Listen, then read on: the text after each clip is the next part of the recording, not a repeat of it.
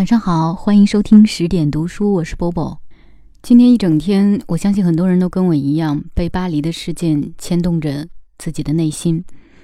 嗯，我们在朋友圈里看到很多公众账号发布了不同角度的文章，有科普知识告诉我们恐怖组织是什么，嗯，也有非常有情怀的现场报道告诉我们。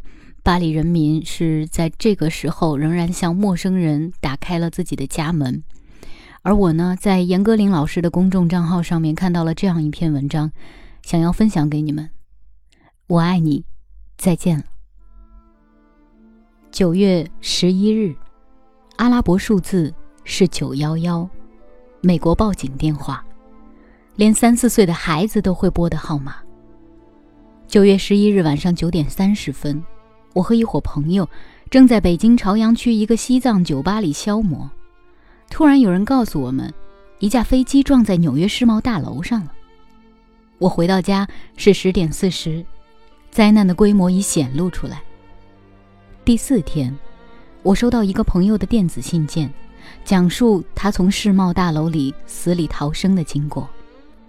让我感到最不解的是，他毫无我所设想的歇斯底里，相反，他语气平淡，实事求是，有一点历史学家的手笔了。从灾难发生之后，我一直在想一个问题：他在那天早晨喝咖啡时，有没有任何预感，哪怕最极微的征兆？这就是他一生的最后一杯咖啡。也许别人会认为。这个问题莫名其妙，但我却驱不散它。我对一个生命在行将灭亡时的心理活动怀有极大的好奇。你也可能把好奇看成关切或担忧。顺着那个安详的喝咖啡的形象去想，他和平时一样，带着好睡眠留下的松垮和呆顿。打开大门，拾起报童在早晨五点扔下的报纸，上面套着塑料袋，湿漉漉的一层初秋露水。他在早餐桌上展开报纸，一双脚勾过对面的椅子，然后两腿翘上去。咖啡的滋味从不是孤立存在的，它是和半躺、和读报、和窗外的街道上过往的汽车声合在一道才能形成的滋味。得和穿着毛巾睡衣、蓬头散发、完全不设防的妻子或丈夫，和睡意尚浓却深一脚浅一脚下楼来的孩子们合在一起，才能形成的滋味。这样的咖啡滋味，寻常的可以被完全忽略，是这个早晨一切如常的标志。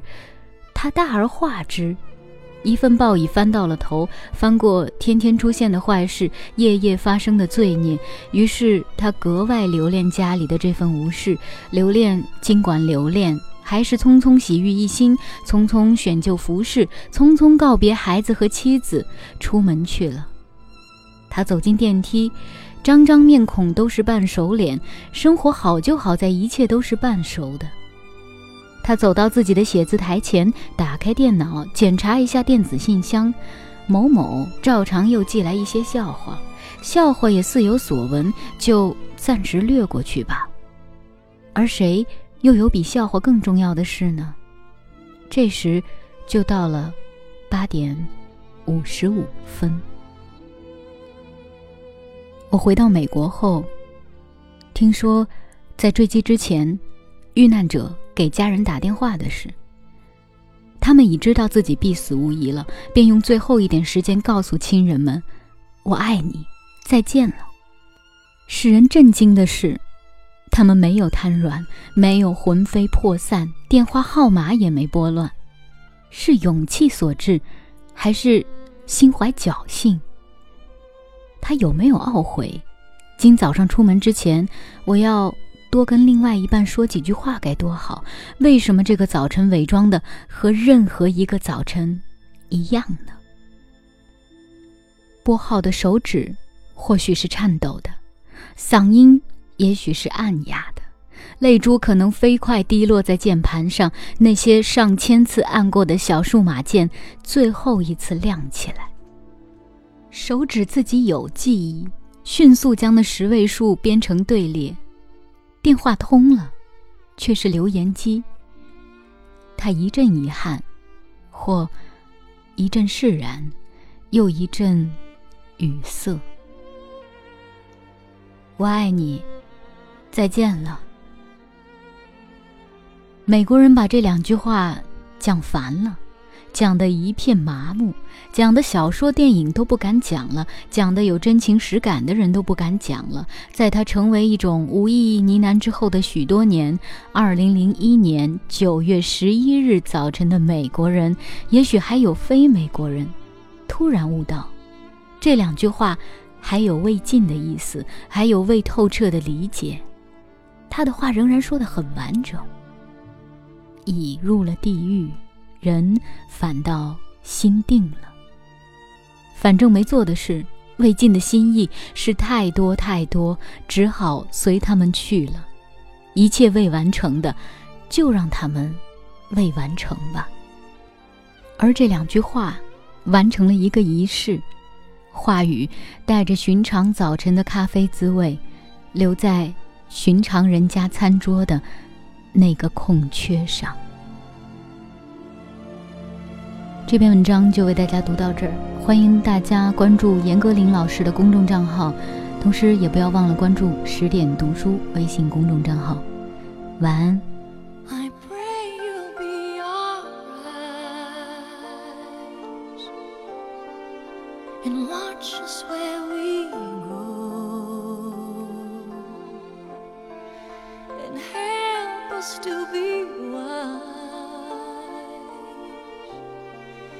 In times when we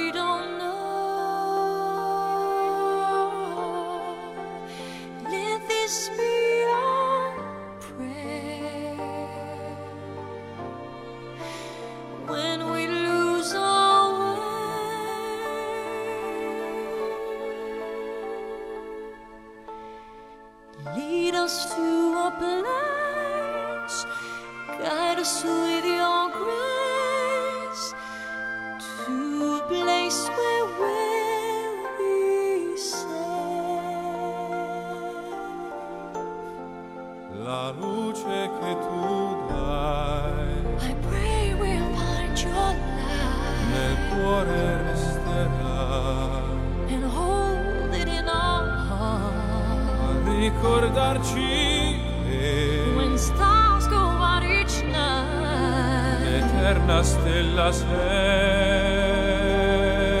Oh, oh, oh. Nella mia preghiera.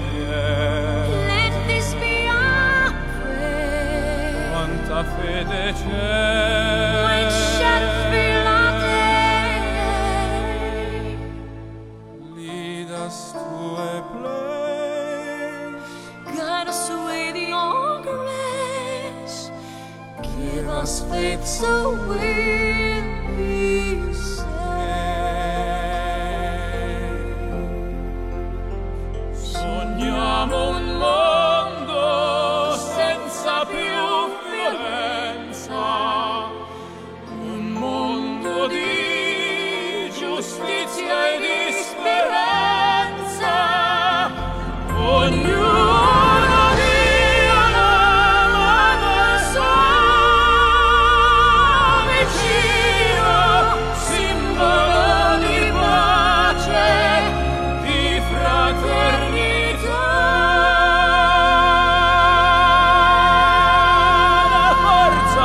appreciate